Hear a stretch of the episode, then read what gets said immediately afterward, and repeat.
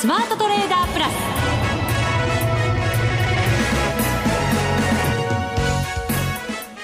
全国のリスナーの皆さんこんにちは。内田まさです。ここからの時間はザ・スマートトレーダープラスをお送りしていきます。まずはこの方にご登場いただきましょう。国際テクニカルアナリスト福永博之さんです。こんにちは。よろしくお願いします。よろしくお願いいたします。始まりましたよ。ねいよいよ。いよいよ。はい。イギリスの国民投票が日本時間の3時から。3時から。始まりました。午後3時です。午後3時ですね、本当にまあ今日のねあの株式市場も為替市場もあのとりあえずその投票が始まるまであるいは始まってからも、はい、ほんの少しの間落ち着いてましたけど、うんなんかね、もう時間的にはもう3時、これ時間見ると、まあギリギリ9分か10分ぐらいのところでしょうかね。10分ぐらいでしょうね。ねあの、なんか、あの、ニュースが入ってきたのかどうかわかりませんが、一気にあのドル円が下落したりだとかですね。はいそれからあとポンド円も急落ですもんね。そうなんですよ、ね、一体何事が起こったかと思ってニュース探しちゃいましたけど あそうか投票が始まったからなのかって、ね、そうですよね、ですからまああの基本的には円買いというですね流れがその、まあ、3時10分前後に起きて、はい、でその後はまあ今ちょっと戻している状況ではあるんですけど、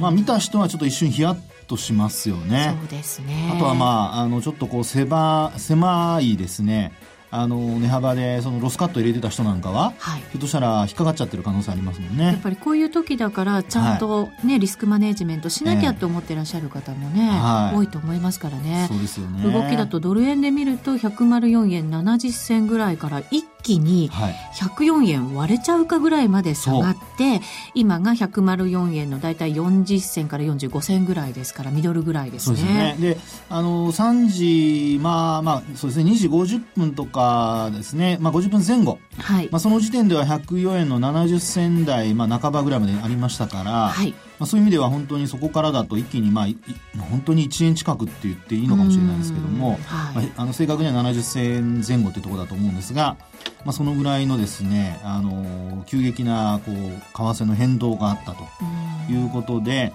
えーまあ、ただその動きがそのね、えーまあ、3時の取引、まあ、特に株のね取引終了あるいは先物がですね、はい、あの10分でちょうどその、えーまあ、残りの5分を15分まであるんですけど残りの5分を残してですねあとはそのマッチング時間に変わるんですよ。はい、なのであのひょっとするとお、まあ、実際のまあ、値動きがある間10分までの間は、えー、ちょっと値を保っておいて、うん、マッチングの時間になると、うん、マッチングっていうのは要はあの気配だけで動くんですね、はい、でそれで最後の5分間で、まあ、値をあの値付けをして終わらせるっていう状況なんですけどその5分のところに入るところでもうあの影響がないと見てズドンと売ったと、はあ、そういうのも考えられますけどねねはい、一体何が原因でこんな動きになったのかちょっとね。ねポジションをやっぱりちょっと為替の方で軽くしておこうっていう動きがあったのかもしれませんけどね、まあ、いずれにしてもあのちょっとこう不気味なね、あの3時10分前後の動きということなので、うん、やっぱり今日はそういう意味ではやっぱりあのマーケット株も為替も一応は、まあ、為替は今お話したようにちょっと荒れてますけど株の方は上昇して終わっているので皆さん安心しているかもしれませんが、まあ、ちょっとだけねいろいろお話ししたいなと思ってるんですが。いろいろあるんですね今日 いろいろそうですね。ちょっとネタを仕入れてきましたので。そうですか、はい、福永さんの話もいろいろ。そして投票もね明日の日本時間の午前6時までということですから、はい、そうです。ねその後だってまだいろいろありそうな感じですから今晩はちょっとねポジション持って持ち越すのはちょっと怖いというかね結構私直前まで個人トレーダーの方々にインタビューしたんですよ、はい、どうするのか、そしたらやっぱり皆さんギリギリまで、はい、あのトレードされて っていう話をねしてましたよ。朝の6時までしたい。でき,、まあ、できるね 環境の方はしたいはい、ポジションを持ちたい。で、まあ、直その発表の時というか、ええ、あの結果が出る時は外しておいてその後またトレードしたいっていう方々も結構いらっしゃいましたから、まあ、ね、が高くねもうすでになってるわけですからね。そうですね。やっぱりもうトレード好きな人にはたまらない時間になるのかもしれないですけどね、はい。えー、今週はですね、また個人トレーダーの方にこの番組にも出ていただいてですね、はい、そうですねこの方実はですね、はい、女性のトレーダーで、ええ、浜浦さんという方なんですが、はい、専業トレーダーしてらっしゃって、はい、実はポンド円を中心にトレードされてるんですよ。で情報も非常に豊富にお持ちでいらっしゃいますので、うん、いいね、今日の話大注目ですから、ぜひ皆さん聞いていただきたいと思います。それでは番組進めていきましょう。この番組を盛り上げていただくのはリスナーの皆様です。プラスになるトレーダーになるために必要なテクニック、心構えなどを今日も身につけましょう。どうぞ最後まで番組にお付き合いください。この番組はマネックス証券の提供でお送りします。スマートトレーダー計画、よーい、ドン。さあ、ここからは、ザ・スマートトレーダープラス、えー、今週、ごめんなさい、計画用意どんのコーナーでした。先走っちゃいましたね。失礼いたしました。いやいや、そんな日ですよ、今日はもう本当に。ね、気ばっかり焦っちゃって。もうね、本当にどうなるのかね。はい。もう自分のところのことではないにせよ、気になりますよね、本当ね。そうですね。結構、はい、あの、皆さん、歴史的な日になるなんていうので、はい、やっぱりこっちもドキドキしてきちゃいますけど。そうですね。はい。まあ本当はね、あの、冷静に見ているのが一番いいとは思うんですけど、はい、あのー、まああ、そういう気持持ちになるのは、まあ、致し方ないと。ですから、ポジションは、そういう意味では、あの、気持ちがそういうふうに、あの、ブレてる人は、基本は持たない方がいいと思うんですけどね。そうします。はい。で、あの、そうした中で、まずちょっと株の方からちょっとお話しましょうかね。はい。日経平均172円63銭高16,238円35銭で終わっています。はい。えー、まあ今日のあの、マーケットでいい話悪い話、はい、両方ちょっと冷静に、はい、お話したいと思いますが。今日のテーマは冷静に。冷静に。はい。はい、で、いい話はですね、まずは、やはり今日、あの、まあ、えー、その、イギリスの国民投票の当日ではありますけども、はい、株価はまあ上昇して終えたと。うん、これ一つ目ですね。昨日103円下げていて、今日172円上がってますから、はい、もうとっくに取り返してそうです、そうです。反発でね。はい。で、今の内田さんの話に通じるとこなんですけど、あの、今週の高値が6月21日の16,202円だったんですよね。はい。で、それを上回って今日終えていると。そうですね。終値で。終値で。はい。ということで、えー、まあ流れとしては、あの、5日移動平均線なんかが上向きを続ける、まあこの条件が揃っているということになりますので、はい。まあそういう意味では明日、あの、急落しなければ、基本的にはまあ25日移動平均線に、まあ、あの、届くぐらいまではですね、うん、明日、まあ、戻せる可能性が出てきていると。1万6400円台ぐらいですかね。そうですね。あの、今日の終値で見ると453円っていうところなんですけどね。はい。えですから、まあ、もし本当に明日、あの、リスクオンでですね、どんどん、まあ、買いが進むとか、あとドル円で円安に触れるとか、うん、まあ、そういう環境になれば、一方で、こう、25日線あたりまで戻せる可能性が出てくると。はい。で、あとは、まあ、ちょっと欲張りの話をすると、うん、あの、ちょうど、えっ、ー、と、6月10日と、それから13日ですね。はい。ここ窓開けてますけども、うん、まあ窓埋めというのもですね、25日線の上の値なんですけど、この値がですね、えー、っと、現物の指数で言いますと、1万、えー、6496円。496円。はい。はい、ですので、まあ、あの、25日線上回ると、まあ、その窓上、埋めっていうのもですね、ちょっと期待が高まってくるっていうことになるでしょうかね。うん、25日線ちょっと下向きですけど、はい。それでもね、頑張って上がっていけば、一緒に5日線も上がってきますしね。そうですね。うん、で、あとは、まあ、基本その、今お話しした水準というのはだいたい16,500円前後ですので、はい。まあ、そのあたりを明日、あの、まあ、上回ってもし、あるいは近づいて終えることができれば、まあ、基本はやっぱり足元の経済状況に、あの、目が向かうことにはなるとは思うんですけど、うん、ただ、あの、一応安心感が出てきますので、やっぱり終値ベースでしっかり、そういった水準まで近づけるかどうかっていうのが、まずは、まあ、いい方で言うとポイントになるでしょうね。はい。はい。で、今度もう一つ悪い方になりますけど、うん、これはですね、やっぱり商いがめちゃくちゃ薄かったですね、今日もね。少ない。出来高が16億4100万株、売買代金だと1兆5701億円。今年2番目に少ないとかですよね。そうですよね。あの、5月の30日、まあ、あの、が一番確か少なかったというところみたいなんですけども、えー、まあ、その5月30日に次ぐ、あの、まあ、今年2番目の低水準。まあでもしょうがないんじゃないですか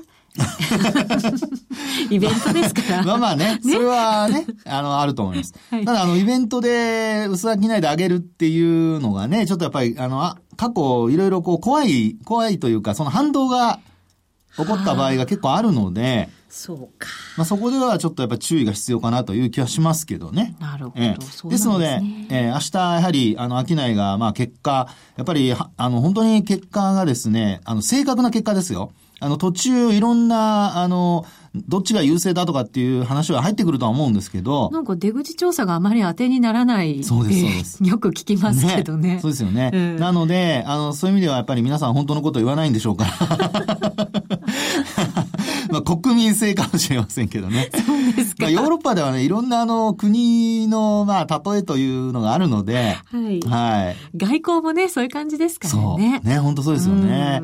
なのでですね、そういう意味ではやっぱりイギリス人はプライドが高くて、あの本当のことは言わないと。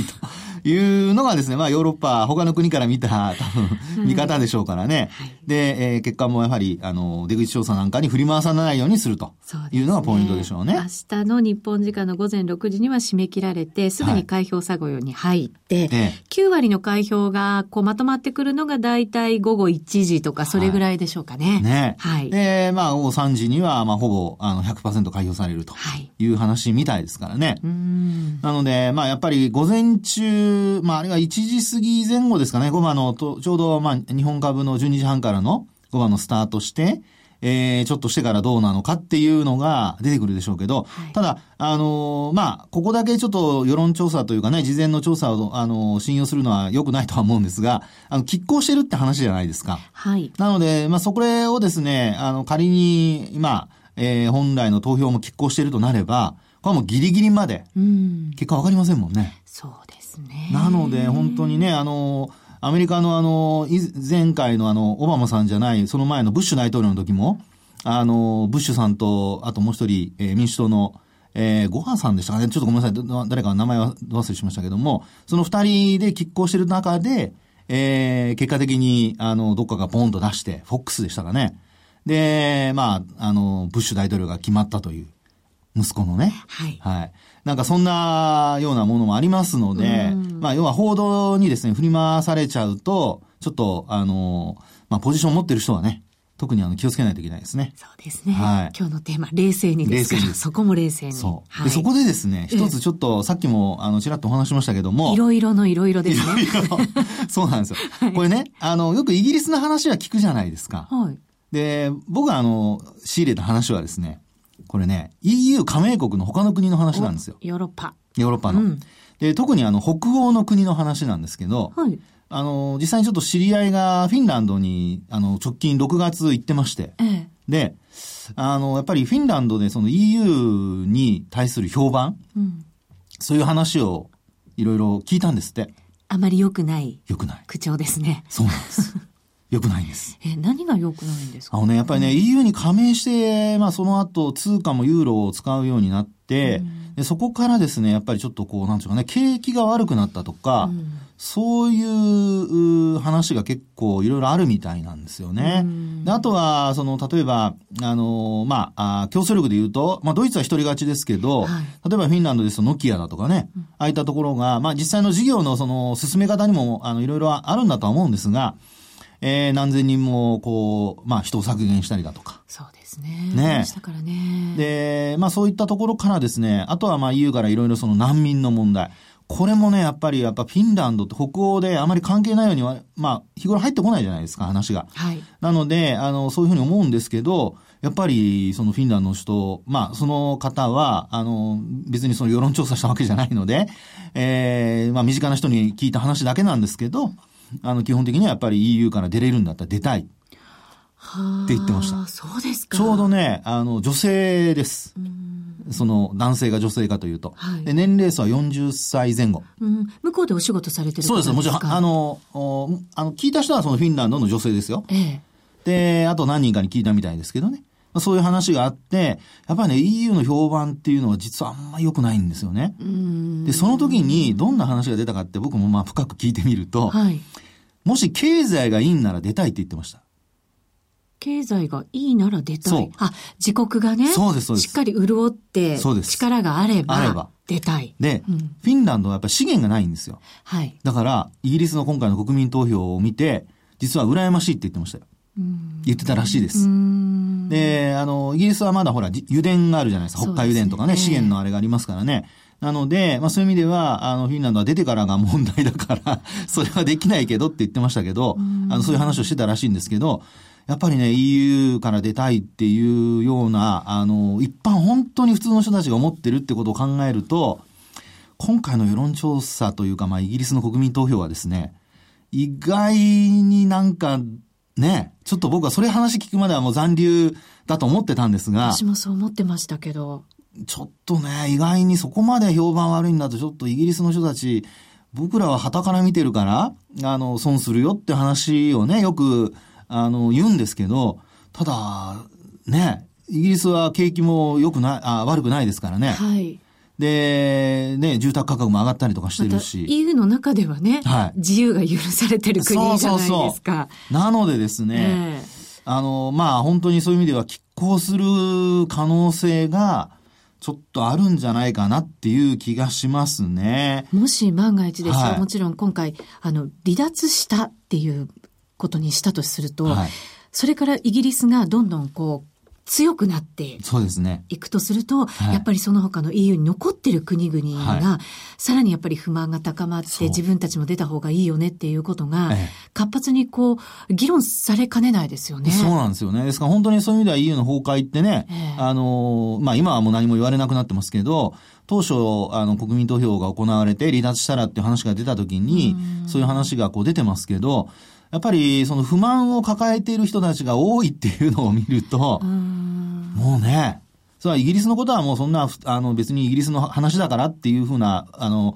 えー、まあ、周りの国の見方であれば問題ないんでしょうけど、はい、本当に一般の人が、まあ、その、まあ、フィンランドの女性っていうのはキャリアウーマンで、あの、仕事をしてる、働いてる女性で、で、なんですけど、やはりその人もですね、そんな風に考えてるってことは、これ結構ね、根深い問題があるのかなっていう気がしますね。そうですね。残留で一旦はうまくまとまったように見えたとしても、そういうものがずっとくすぶってるっていうことも、はいまたね、危険ですよね、ね、そうなんですよね。ですから、あの、EU 改革っていうのを、まあ、イギリスが、まあ、唱えてですね、はい、いろいろ、こう、条件を出して、あの、まあ、実際国民投票の前に一つは、こう、ある、何種類かなあの、EU と交渉して、条件を飲んでもらったりしてますから、うんはい、まあ、そういう意味ではイギリスは、あの、その辺をもし、離脱派の人たちが、ある程度頭に入れて、いや、まだ大丈夫だって思うのであれば、うん、意外とね、大どんでん返しというか、まあ、イギリスの人から見たらそれが当たり前っていう見方かもしれませんけど、結構僕はその話、フィンランドの話を聞いてですね、これ実は今日聞いたんですけど、えー、ちょっとショッキングでしたね。なるほど。今回でもその EU といろいろイギリスが交渉して、イギリスに有利なようにこうまとまるわけじゃないですか、はい、もし残留になった場合も、はい、そうなるとまた他の EU の国にとっては厳しい時代のこうスタートだったりとか、うん、っていうこともね、あるわけですからね。ですからね、本当に今回の問題、その結果に関わらず、やはり、あの、内田さんのね、あの、話もしてくれたように、やっぱり周りの国も見なきゃいけないですし、それからあと、やっぱりイギリスの出方もね、見とかないといけないので、はい、そのあたり、あの、本当に、あの、まあ、これが終わったらもうすべて終わりっていうことではないっていうのは、頭に入れといた方がいいと思いますね。そうですね。為替も一旦はもしかしたらその巻き戻しがね、はい、起きる可能性はありますけど、はい、その後またどっちのトレンドに向かっていくかですね。本当ね。そこで勢いが鈍い時にはやっぱりちょっと注意をしないといけないのかなと思いますけどね。はい。ここまでは、スマートトレーダー計画用意ドンでした。初心者から上級者まで、FX ならマネック証券の FX プラス。現在、FX のサービスを提供している会社は世の中にたくさんあります。そんな中、マネック証券の FX 口座数が増加しています。マネック証券の FX プラスには選ばれる理由があります。最低取引単位は1000通貨単位だから、少額でもお取引が可能です。リスクが心配な初心者の方でも始めやすい。また、米ドル円やユーロ円などの主要通貨から、高金利通貨の5ドル円や南アフリカランドまで豊富な13種類の通貨ペアを取り扱っています。さらに、直感的で使いやすい取引ツールをご用意。スマホでもパソコンでも、時間や場所を問わず手軽にお取引できます。もちろん、為替取引に役立つ投資情報も積極的に提供中。今なら、新規講座開設キャンペーンを実施中。講座解説のお申し込みは、パソコンやスマートフォンからマネックス証券で検索。まずは、FX プラスの使い勝手を堪能してみてください。今すぐお申し込みを。当社の講座解説、維持費は無料です。講座解説に際しては審査があります。FX は予託した証拠金額より多額の取引を行うことができるレバレッジ取引であり、取引対象である通貨の価格や金利の変動により、予託した証拠金額を上回る損失が生じる恐れがあります。お取引の前には必ず、契約締結前交付書面の内容を十分お読みになり、リスク、手数料などをご確認ください。マネックス証券株式会社、金融商品取引業者、関東財務局長、金賞第165号。スマートトレーダープラス今週のハイライト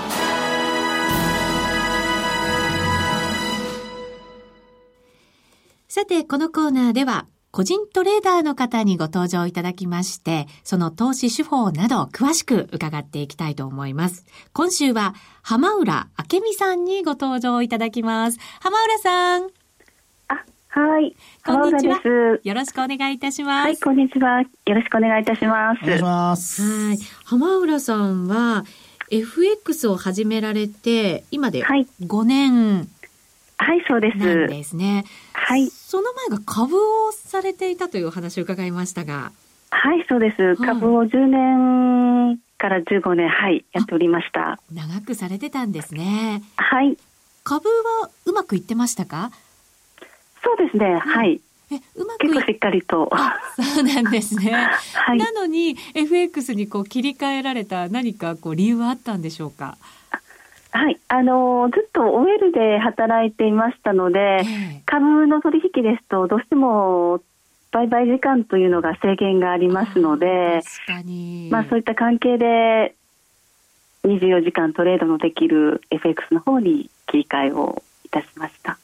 切り替えられて最初からうまくいきましたか、はいそうですね。私も割と比較的、えーと、株の時にチャートの見方ローソク足の見方とかを結構しっかり勉強していたので、えー、そんなに抵抗なくできることができました。そうなんですね。今日スタジオにあの、国際テクニカルアナリストの福永博之さんがいらっしゃるんですが、はい。そこだけ強調しなくてもいいじゃないですか。テクニカルね、ご覧になってすごく勉強されたということでしたから。いや、もう素晴らしいですね。ねあの、よくその株とね、為替とで、若干その動きが為替の方が早いので、あ、はい。ええ、あの、戸惑われる方も多いんですが、はい。あの、浜原さんはそんなことはなかったですか？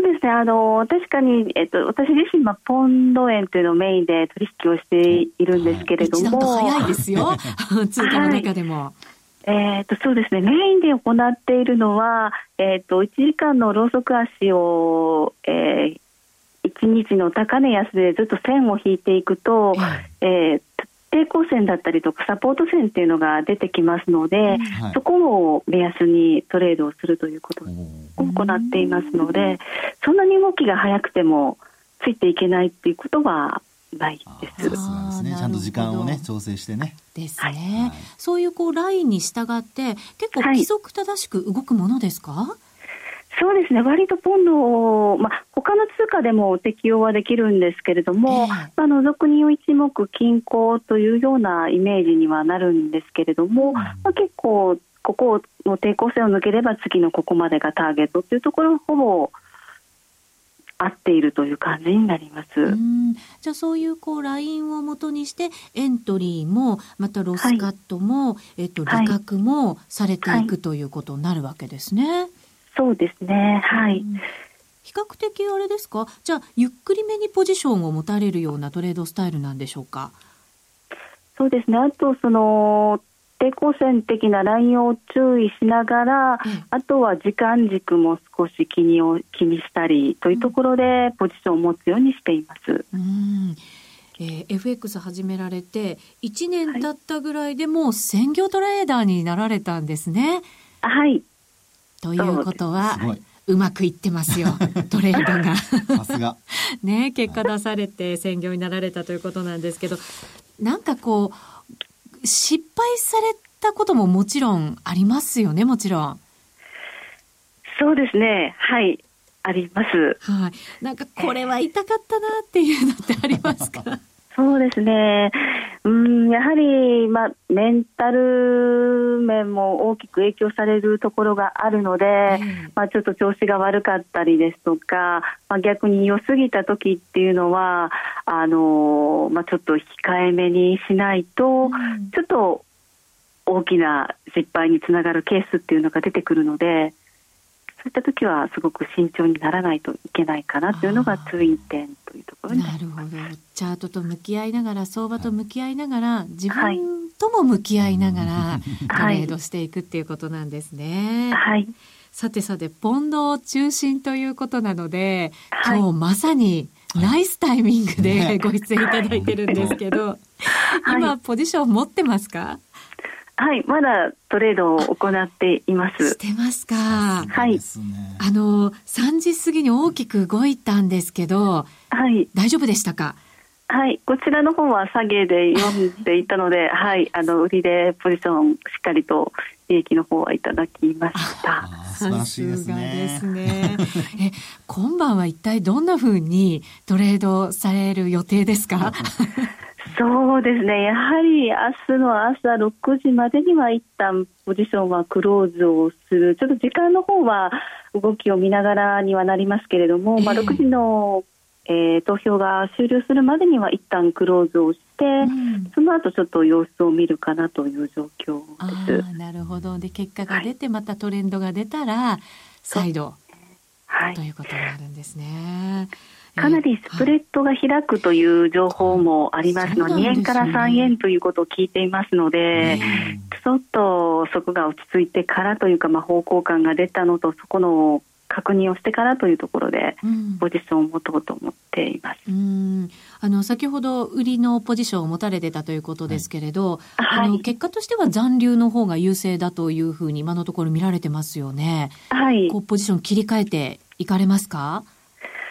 そうですね、はい、切り替えて残留の方で見てるんですが、今回のこの下げに関しては、まあ、開票、投票がスタートした際のお天気がちょっと曇り時々雨ということで、あのはい、現地の、はい、で、まあ、選挙に行かれる方の若年層がまあ残留を支持されている方たちなんですけれども、まあ、その方たちの足が遠のくだろうという見方が多くて、思惑売りが入ったという情報が入っていますので、まあ、そのあたりもありますが、私としてはやはり残留僅差で残留なのかなというふうに思っています。うんまあそういう情報も入れながら、はい、まあ決めつけずにその場の相場を見ながらトレードされていくということに今晩はなるんでしょうね。